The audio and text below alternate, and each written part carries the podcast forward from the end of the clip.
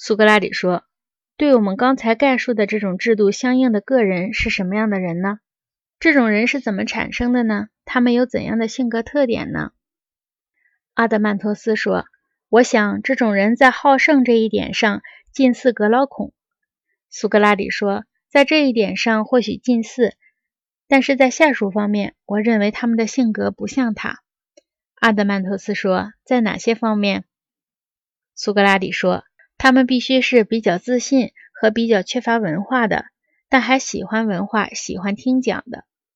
虽然本人绝不擅长于演讲，这种人对待奴隶的态度是严厉的，而不像一个受过充分教育的人那样只是保持他们的优越感。他们对自由人的态度是和蔼的，对长官是恭顺的。他们爱掌权、爱荣誉，但不是想靠了能说会道以及诸如此类的长处。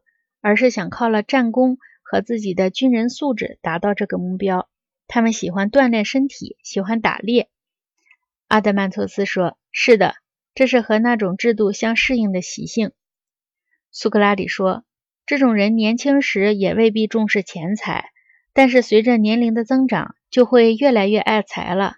这是因为随着年龄的增长，他们的天性开始接触爱财之心。由于失去了最善的保障。”向善之心也不纯了。阿德曼托斯说：“这个最善的保障，你指的是什么？”苏格拉底说：“掺和着音乐的理性，这是人一生美德的唯一内在保障，存在于拥有美德的心灵里的。”阿德曼托斯说：“说得好。”苏格拉底说：“相应于爱荣誉的城邦和爱荣誉的年轻人的性格就是这样。”阿德曼托斯说。完全对。